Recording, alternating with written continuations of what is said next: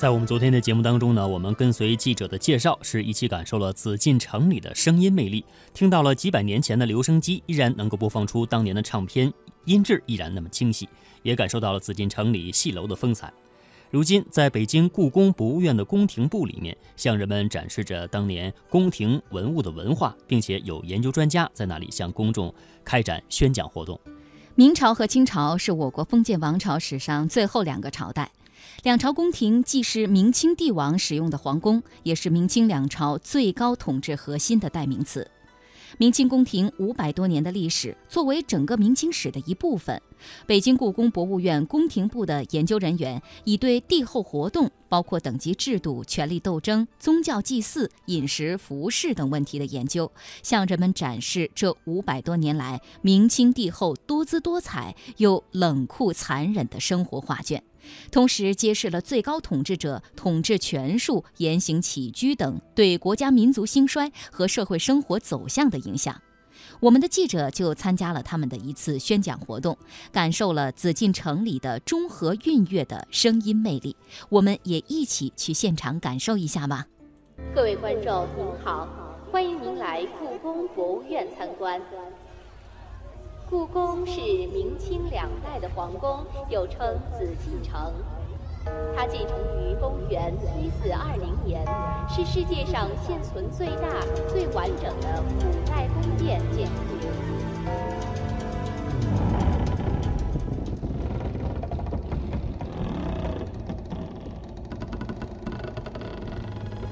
大家好，今天让我们换一种方式。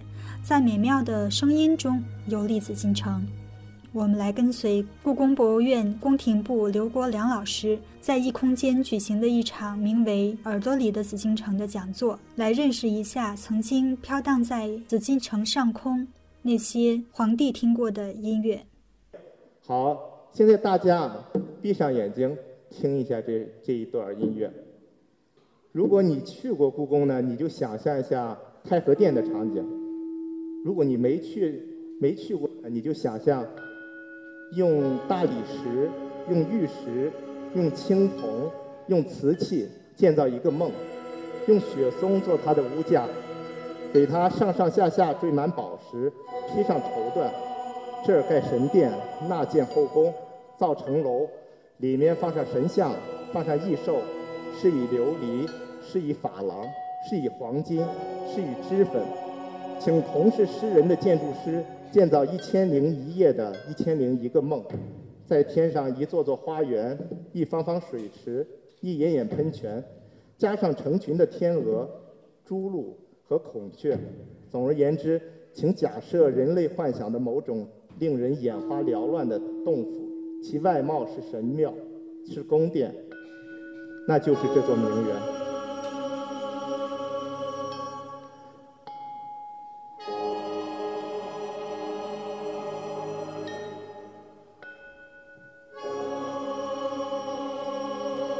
当你听这段音的时候啊，你就想象自己坐到太和殿的龙椅上，俯视着太和殿的广场，广场上一大片的官员黑压压的跪了一地，鸦雀无声。平地而起的三个台阶上，放置的神龟仙鹤的口里边吐出袅袅的香烟。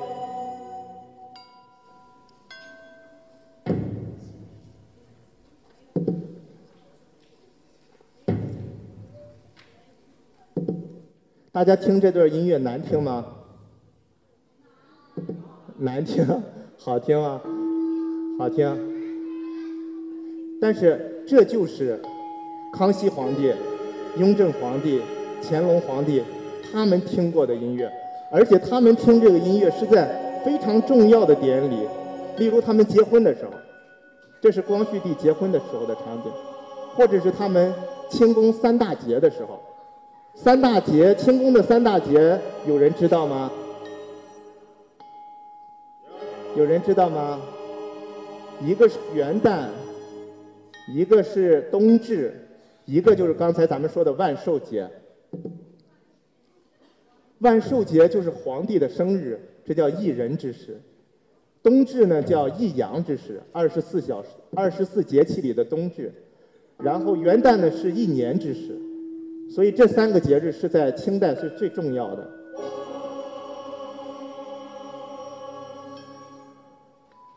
这段音乐里边，他们每一个音、每一个字，他唱的这个字啊，一个音唱一个字，这个呢就叫乐章。咱们听的这个中和韶乐呢，就是古代的雅乐，改成中和韶乐的时候是什么时候呢？是在明代。明代时候把雅乐的名字改的改成了中和韶乐。雅乐大家知道吗？中国是礼乐文明，说的就是中国在。周公啊，治礼作乐，做的乐就是雅乐。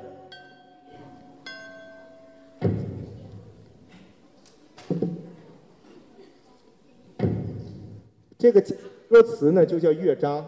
乐章呢，在清代以前都是四个字的，到乾隆皇帝的时候，的这四个字的好像跟我们现在的语音语调对不上，所以呢，他就加成有的六个字，有的七个字。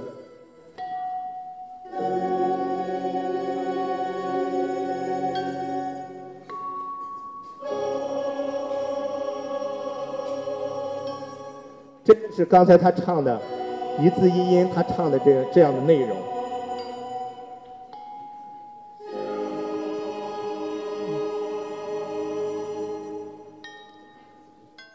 和韶乐用的乐器，这是这一件大家肯定没有见过吧？这一件呢叫徽，就是你不知道大家有没有看过呃西方的交响乐演出，有一个指挥在前边拿了一个小的指挥棒，对不对？这个呢，就是咱们拿的大指挥棒。对，你看它上面绣了龙，上面有个有一个太阳。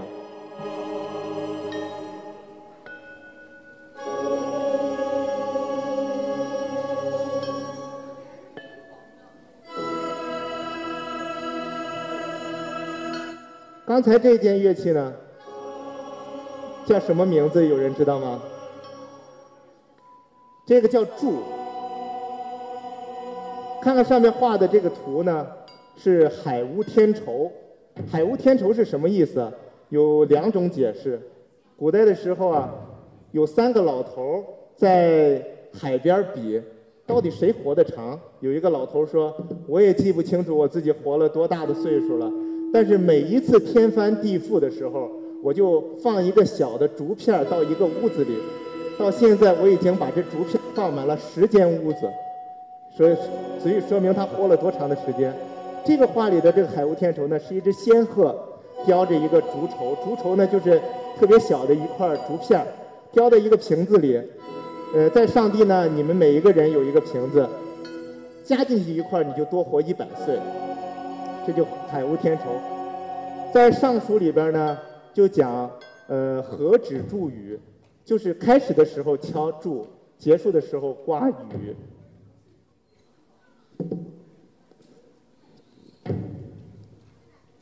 这个，这个见过吗？这个是刚才那个是伯钟，一个在一起。这个见过吗？对，这是编钟。明清的编钟跟先秦的编钟不太一样。先秦的编钟是扁的，一会儿咱们会看到一个，这是这是那个明清的编钟，它是圆的，底下有鼓槌，下边有两头小狮子，上面有五个小凤鸟。注意看两头是两个龙，这是什么？是磬，很多装饰里边都用一个小的磬来表示吉庆。刚才咱们说海无天愁，那个愁字就是一个竹字头，一个寿。可能现在三四年级的小朋友还不知道这个字，知道是吧？那就是祝寿的意思。它下边就是两只小鸭子，对不对？两边是两个小凤凰。刚才那两个是两个什么？小狮子，对不对？刚才刮的这个声音就是雨，说明这个这首乐曲马上要结束了。这个见过这种大鼓没有？中国古代汉族传统的大鼓都是迎面敲击，叫剑鼓，敲一下敲两下，都是咱们乐章，刚才我讲过那歌词，敲一下这个乐章就开始唱了，敲两下这个乐章这一句就唱完了。这个鼓大家见过没有？你们看那个周星驰的有个电影叫《鹿鼎记》，他那个出行的时候，他就把这个黄缎背到身上，两边在打。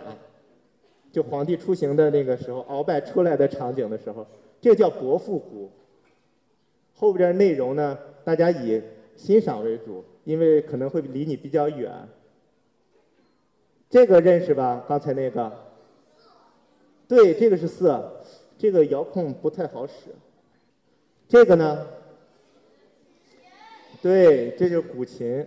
古琴呢，是中国非常传统的乐器。它呢有很很深的中国传统文化在里边例如它有两块木头结合成的，上边这块你看是一个像天一样穹庐的一个木头，底下呢是一个方的木头，就象征天圆地方。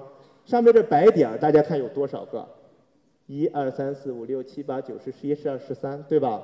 十三个呢是代表十二个月加一个闰月，七根弦呢是代表五音，叫宫商角徵羽，代表君臣民事务。再加两根的文王弦和武王弦，就是七根弦，就叫七弦琴。刚才同学说了，这叫瑟。对，这个瑟呢，就是古代模仿先秦的时候做的一件乐器。对，箫，竖着吹的，上面写的孤显箫、中吕箫，就是它的律名。给这个音啊起十二个名字是非常重要的。在全世界，就是咱们给它命了名，然后呢，还有就是西方一个呃音乐体系，他们命了十二个名。这是龙头笛，龙头笛呢就是满族人带到宫廷里来的。你看它那个有一个龙头，很很显眼。这个见过吗？对，这叫排箫。你看上面就是它的律名，加了四个贝字的呢。就是清代人加四个贝音律，明代人呢加了四个清音律。这个我们清代万寿典的庆典的图录啊，就是用的这种的箫排箫，它的图案、它的颜色来做的封面。这个字有人认识吗？这个叫池，也是一种吹管乐器，声音比较低。这个有人见过吗？埙对。埙现在很多地方都都卖这种小的，以几十块钱卖一个，就是八音绘法呢，叫金石土革丝木刨竹，就是用八种材料来做。那个中和韶乐就是雅乐呢，就用齐了这八种材料的呃这种那个乐器，这就是用土做的。陶土对，笙对笙现在大家见的比较多。有十三簧的，有十七簧的，还有二十多簧的。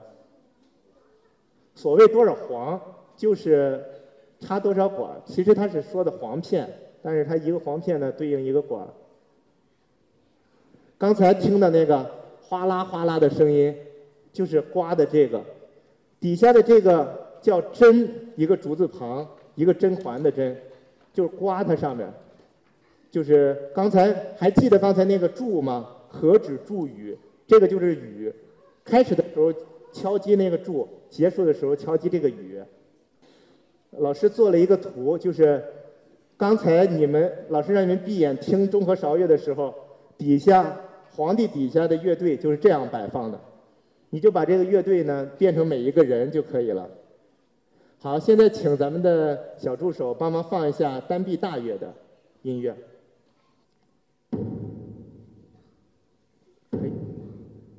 这个东西呢，叫细竹。细竹是什么呢？跟咱们中国韶乐的第一个那个徽是一样的功能，它也是指挥用的。刚才说中和韶乐是在最重大的场合用的，对不对？这个单臂大乐是什么时候用啊？是皇帝日常上朝的时候用的。所以呢，咱们今天就听的呢，就是都是非常重要的场合才能听的。就你们都是已经是很大官了，跟皇帝一块来商讨大事的时候才能听到这样的音乐。好，那看看单臂大乐都用什么样的乐器呢？这样的大鼓大家见过没有？可能你觉得没见过，是因为这鼓穿了衣服了，鼓在里边，外边穿了一身他的衣服。我去库房看到两三百年前古人穿的衣服，我就发现他们用的图案，他们用的材料跟咱现在完全不一样。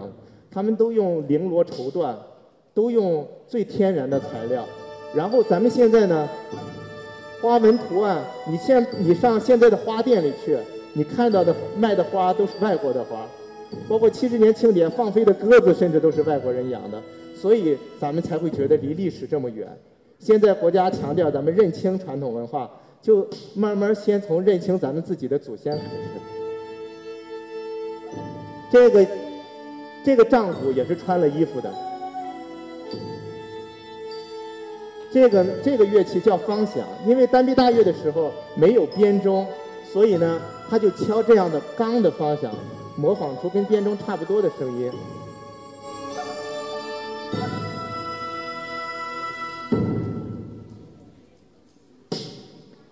这个有人见过吗？云锣，对，云锣一共十片，然后他是这样拿着，然后一个人在敲，底下有他的小锤啊，大家可能看不见了。这拍板，现在音乐里也在常用这种拍板。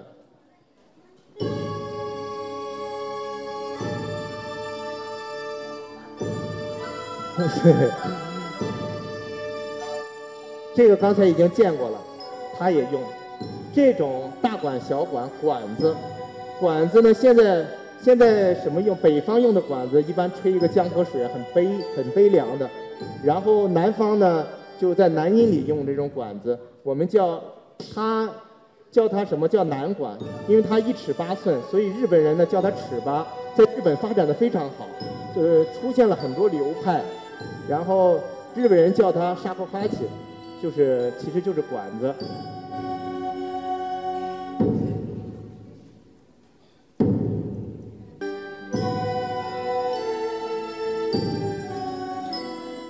老师做了两张图，就把清代的整个的音乐的情况说了出来。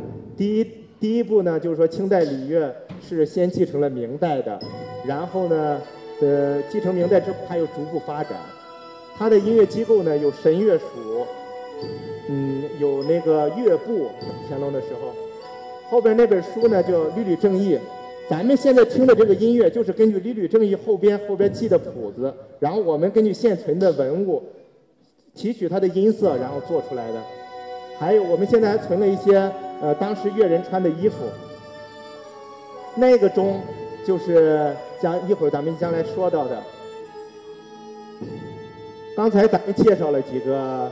音乐了，就单臂亚大乐和中和韶乐，还有一些音乐咱们没有介绍。呃，一会儿呢，可能咱们会听到对五乐，就最清代人带来的音乐，还有一个蒙古乐，因为清代人和蒙古呢是联姻的，他们带来的是一个什么样的音乐？呃，刚才乐章咱们也说过了，这边内容有点太专业了，咱们快快的把它过去。刚才这个大图里边有三个事件是比较重要的，一个呢就是添置国中特庆。清代的时候到明代的时候啊，已经没有国中特庆了。清代乾隆年间的时候，他正好拓展疆土，他打败了西北西北的叛乱，正好江西呢出土了先秦的古钟，他就根据这古钟啊做了这个旁边的这个博钟。做这个博钟呢，每一个月用一个律，叫随月用律。然后他就趁这个机会呢，做了博钟特庆，就完善了呃清代的那个礼乐制度。纳四夷之乐，每一次打败了一个另一个部落，收服了那个部落的时候，在午门午门的雁翅楼，我们都要举办一个献俘礼。其实我看院史展。日本人投降的时候，我们是让他在太和殿签的投降协议。其实我们也应该让他在午门，应该让他献俘。就是这个是从唐代、隋代的时候，七不月、九不月的时候就开始这样了。这是安佑宫，雍正皇帝去世之后，乾隆皇帝又添增添了一些乐器。这三件事情就整个把清代的礼乐制度完善起来了。可以说，无论是中和韶乐还是单臂大乐，他们都保存了数千年来中华民族对音乐艺术的开创和运用。它所反映的中华民族特有的精神气质、思维方式、想象力和创造力，都是值得珍藏的宝贵遗产。无论如何，都不应该被我们遗忘。故宫建筑的后半部叫内廷，内廷宫殿的大门是乾清门，左右有琉璃照壁，门里面是后三宫。这里的故事呢，也经常被搬上影视的银屏。下面呢，请欣赏作家余秋雨的文章《皇城后宫》。一六四四年春天，紫禁城内，明朝末代皇帝崇祯开始为他至亲的女眷寻找最后的归宿。崇祯命令皇后和妃子上吊自杀，又拔剑刺向自己的女儿。接着，崇祯痛别乾清宫，在景山上自缢身亡。春天过后，紫禁城的新主人清朝皇帝开始为自己挑选新的宫女。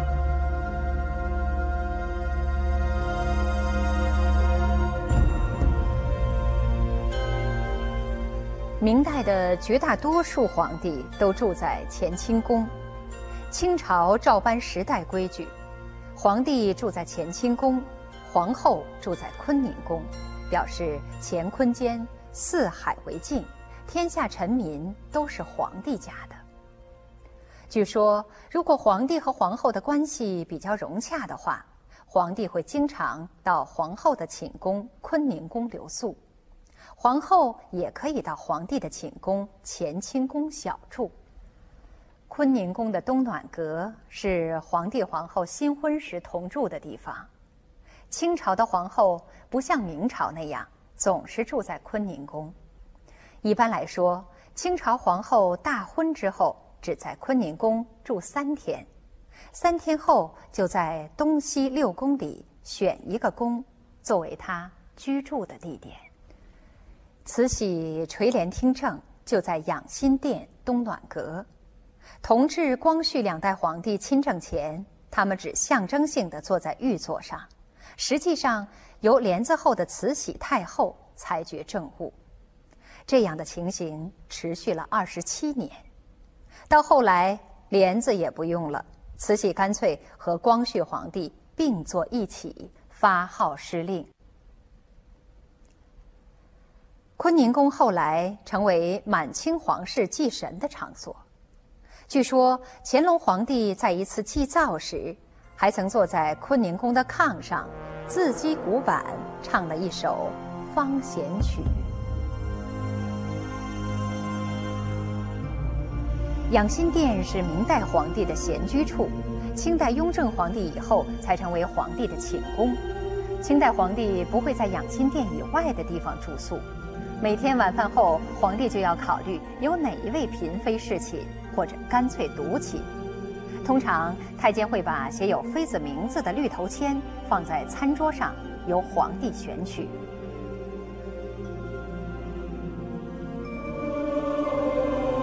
明代，每当夜幕降临前，东西涌向的宫苑前都要点亮一盏红纱灯。皇帝临时决定光临哪个妃子的宫苑。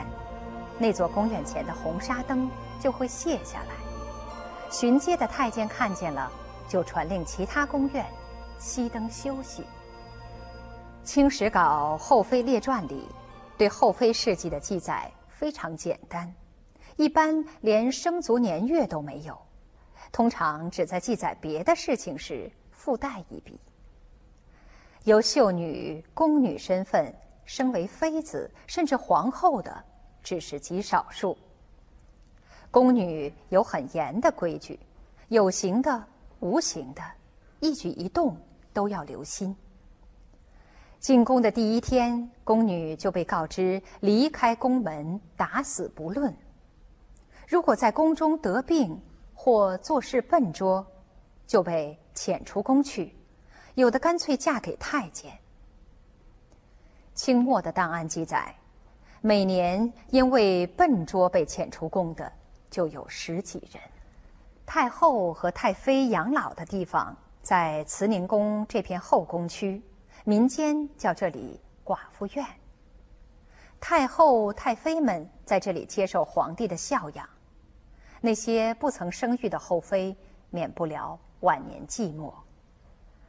据说，在清朝嘉庆年间，乾隆的一个妃子在这里过七十岁生日，只有养子送来寿礼，不想还被太监汇报给皇帝，皇帝降旨责备那位养子不事先奏请就送礼。有了这道谕旨，乾隆妃子的寿辰也就寡然无味了。当妃子也有当得得意的。慈禧太后做妃子时，在长春宫里生下了儿子，儿子就是后来的同治皇帝，这奠定了她以后的地位。长春宫后来成为慈禧太后一个人独住的院落。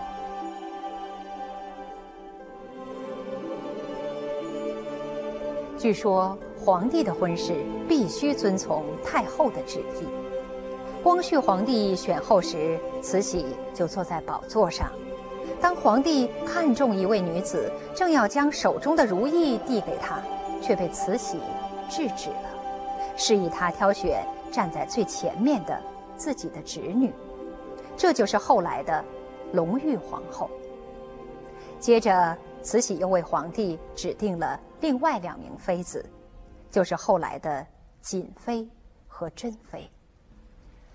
珍妃刚进宫时还很讨慈禧太后的喜欢，她和光绪皇帝大概有过五年的好日子。后来珍妃得罪了慈禧太后，两人的关系恶化。以后，慈禧又把光绪皇帝和珍妃分别幽禁起来。珍妃的生命最后结束在一口井里，这口井后来被称作“珍妃井”。